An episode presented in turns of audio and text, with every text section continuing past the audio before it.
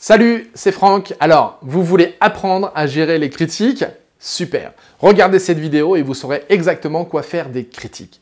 Dans cette vidéo, nous allons découvrir les astuces pour gérer les critiques de votre entourage ou les critiques que vous recevez lorsque vous vous exposez au monde.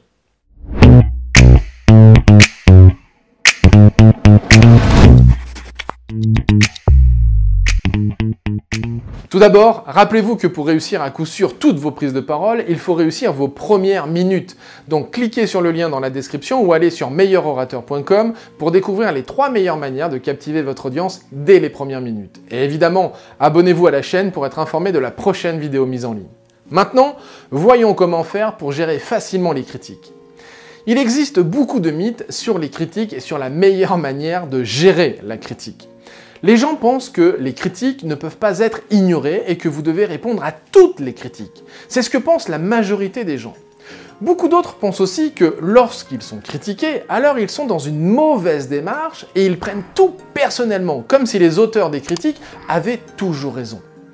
Mais parlons plutôt aussi des avantages à avoir des critiques. Les critiques traduisent l'influence de vos actes, les idées ou l'impact que vous avez sur le quotidien de votre audience. C'est donc avant tout un privilège d'être critiqué.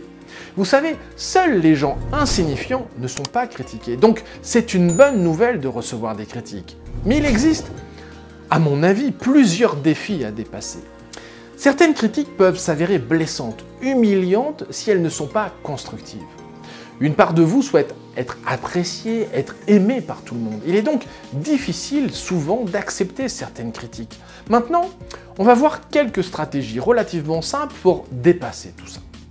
Tout d'abord, la numéro 1, analysez le fondement même des critiques dont vous faites l'objet. Analyser le fondement, c'est en fait comprendre sur quoi s'appuie concrètement la critique qui vous a été formulée. Une fois que vous avez fait ce travail d'analyse sur le, fondement, vous allez rapidement vous rendre compte si la critique est constructive, utile, ou si elle s'appuie réellement sur des faits. Deuxièmement, prenez du recul sur les critiques formulées par les personnes n'ayant pas les qualifications requises pour apprécier votre travail. Et bien évidemment, lorsque quelqu'un vous observe, lorsque quelqu'un vous renvoie une critique, première chose, prenez du recul, observez cette critique par rapport à la qualification de la personne qui est en face de vous. Si cette personne n'a aucune qualification sur le sujet même ou sur le fondement même de ce que vous êtes en train de raconter, laissez la critique de côté. Évidemment, là je parle notamment de prise de parole, à partir du moment où quelqu'un va critiquer ma propre prise de parole, je peux entendre une critique sur ce que émotionnellement cette personne va me partager, mais si techniquement cette personne me fait des critiques sur l'aspect technique, et que cette personne n'a aucune qualification, n'a jamais pris la parole, n'a jamais fait de vidéo, n'a jamais fait de conférence, n'a jamais eu d'audience, n'a jamais eu de retour de ce type-là, cette critique n'a aucun sens. Parce que je dois prendre du recul sur la critique formulée par rapport à la qualification de la personne qui me l'a fait. Donc pensez-y, c'est extrêmement important. Troisièmement, déterminer l'intention des personnes qui vous critiquent.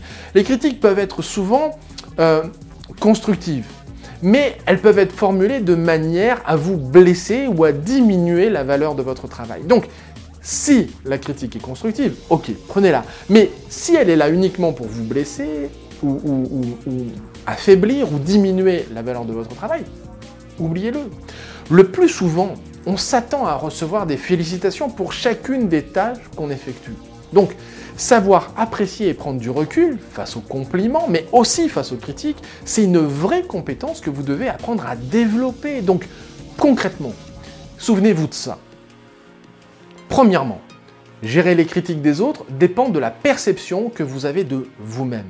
La confiance en sa propre qualité, en ses propres qualités, la prise en compte aussi de ses défauts peut être une arme assez redoutable pour faire face aux critiques. Parce que si vous connaissez vos défauts et qu'on vous les renvoie, ça n'a pas besoin de vous impacter autant, puisque vous êtes au courant de vos propres défauts. Donc, à la limite, on met un éclairage sur quelque chose que vous voyez déjà. Donc, ça n'a pas de sens. Libérez-vous de tout ça. Il faut donc faire la part des choses entre les critiques constructives et les critiques négatives ou mal intentionnées. Deuxième chose, prendre en compte les éléments qui relèvent de votre influence et qui ont un réel impact dans votre vie ou sur vos propres projets. Sinon, on s'en débarrasse. Troisième chose, objectiver les critiques dont vous faites l'objet. Apprendre à développer un confort vis-à-vis des critiques est vraiment très important. Pour ça, mettez en place ces quelques conseils dès maintenant et vous verrez votre capacité à gérer les critiques augmenter automatiquement. Et évidemment, souvenez-vous que pour réussir à coup sûr toutes vos prises de parole, il faut réussir vos premières minutes. Donc, cliquez sur le lien dans la description de cette vidéo ou allez sur meilleurorateur.com pour découvrir les trois meilleures manières de captiver votre audience dès les premières minutes. Et, je le répète, abonnez-vous à la chaîne pour être informé de la prochaine vidéo mise en ligne. En attendant, je vous dis à très bientôt dans la prochaine vidéo. Ciao